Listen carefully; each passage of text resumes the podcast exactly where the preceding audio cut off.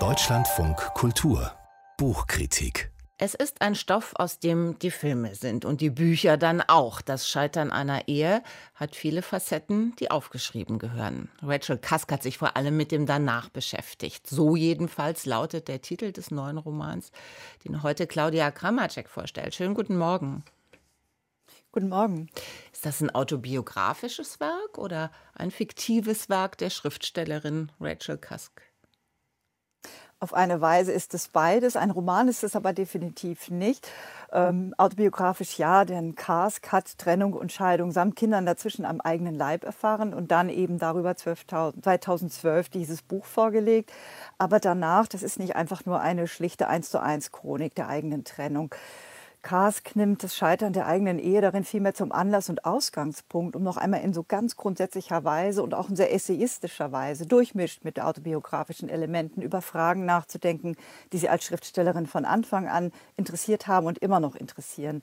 Das ist vor allen Dingen die Frage, wer bin ich als Frau, als Mutter, als Ehefrau und dann eben als nicht mehr oder als Ex-Ehefrau was hat es überhaupt mit der Suche nach weiblicher Identität auf sich? Da geht ja immer die Authentizität auch mit einher. Und wie geht dieses, diese Suche zusammen mit der Suche nach der Erzählbarkeit und dem Wunsch nach der Erzählbarkeit des eigenen Lebens? Wie geht sie zusammen mit dem widersprüchlichen Bedürfnis nach Sicherheit und Freiheit, das wir ja alle kennen? Es ist ja nicht das erste Mal, dass sich Rachel Cusk mehrfach auseinandersetzt mit Kinderkriegen und Mutterwerden. Welche neuen Aspekte kann sie denn im neuen Buch hinzufügen? Ja gleich geblieben ist. Und das ist wunderbar, die radikale, verstörende Deutlichkeit und Offenheit, mit der sie schreibt. Neu und fast schon überraschend ist, dass sie, die ja das Kinderkriegen und Mutterwerden in ihrem ersten Buch als einen fast kriegerischen und gewaltsamen Akt des Selbstverlusts dargestellt hat, dass sie hier einen fast archaisch anmutenden Satz loslässt die Kinder gehören zu mir. Das sagt sie irgendwann ihrem Mann im Verfahren der Trennung. Und dieser Satz löst bei ihr selber so eine Art Spurensuche aus, eine Art Trauerarbeit auch. Das ist dieser Roman oder dieses Buch auch. Ähm, es beginnt eine Spurensuche, in dessen Verlauf sie dann das Rollenbild der Mutter hinterfragt, aber auch sich selbst hinterfragt und sich plötzlich fragt, ist sie wirklich eine emanzipierte Frau gewesen? War das wirklich eine gleichberechtigte Ehe? Man muss wissen, der Mann, ein Anwalt, hat den Beruf niedergelegt, um quasi die Mutter zu spielen, die Kinder zu betreuen. Und am Ende sagt sie, vielleicht war ich als Frau nur ein schlechter Mann und auch keine Frau mehr. Und der Mann war eine schlechte Frau und kein Mann. Wir haben nur die Rollen getauscht, aber der Machtkampf ging weiter. Und das bitterste Resümee ist, es ist immer noch die berufstätige Mutter, nie der berufstätige Mann, der vermeintlich Verrat begeht an der Familie, weil er arbeiten geht. Was unterscheidet diese Autorin von anderen an der sogenannten Klagemauer des Feminismus? Ja, also da steht sie auf alle Fälle nicht. Im Gegenteil, sie kümmert sich in all ihren Büchern und auch danach keinen Deut um politische Korrektheit, sondern schreibt mit Schärfe und auch Kühnheit.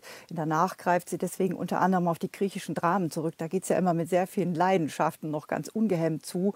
Und sie postuliert kurzerhand das Bedürfnis nach Krieg in danach als ein menschliches und auch weibliches Bedürfnis. Sie verflucht die Verpaarung der Menschheit, sagt, ja, das Urmodell ist leider hier die heilige Familie, das ist die Urszene für unser ganzes Leiden an dieser Verpaarung. Sie hält sich deswegen in danach viel lieber an Clytemnestra aus der Orestie von Aeschylos.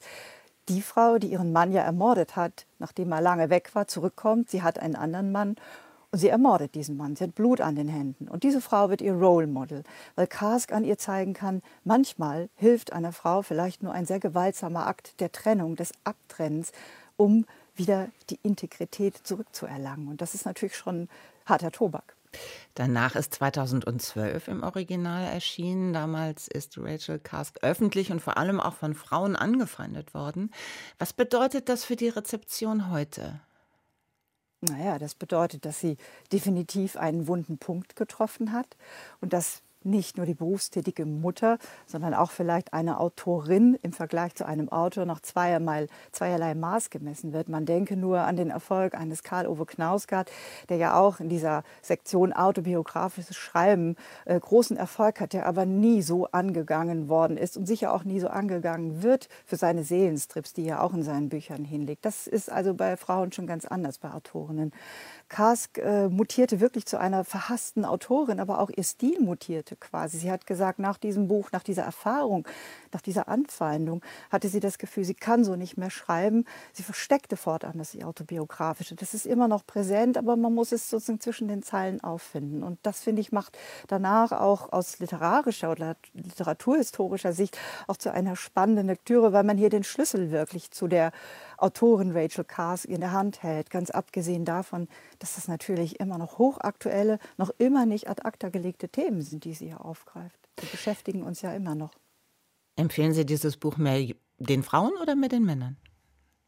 Oh, auf jeden Fall den Frauen. Und ich finde, jedes gute Buch, was die Frauen weiterbringt, sollten auch immer alle Männer lesen. Es bringt auch die Männer weiter, weil nur zusammen kann man an der Front des Feminismus was gewinnen. Weise Worte zum Schluss von Claudia Kamacek. Stellt ein hochpersönliches und hochpolitisches Buch vor Rachel Kask. Danach über Ehe und Trennung. Die Übersetzung stammt von Eva Boni. Und erschienen sind 187 Seiten für 22 Euro im Surkamp Verlag.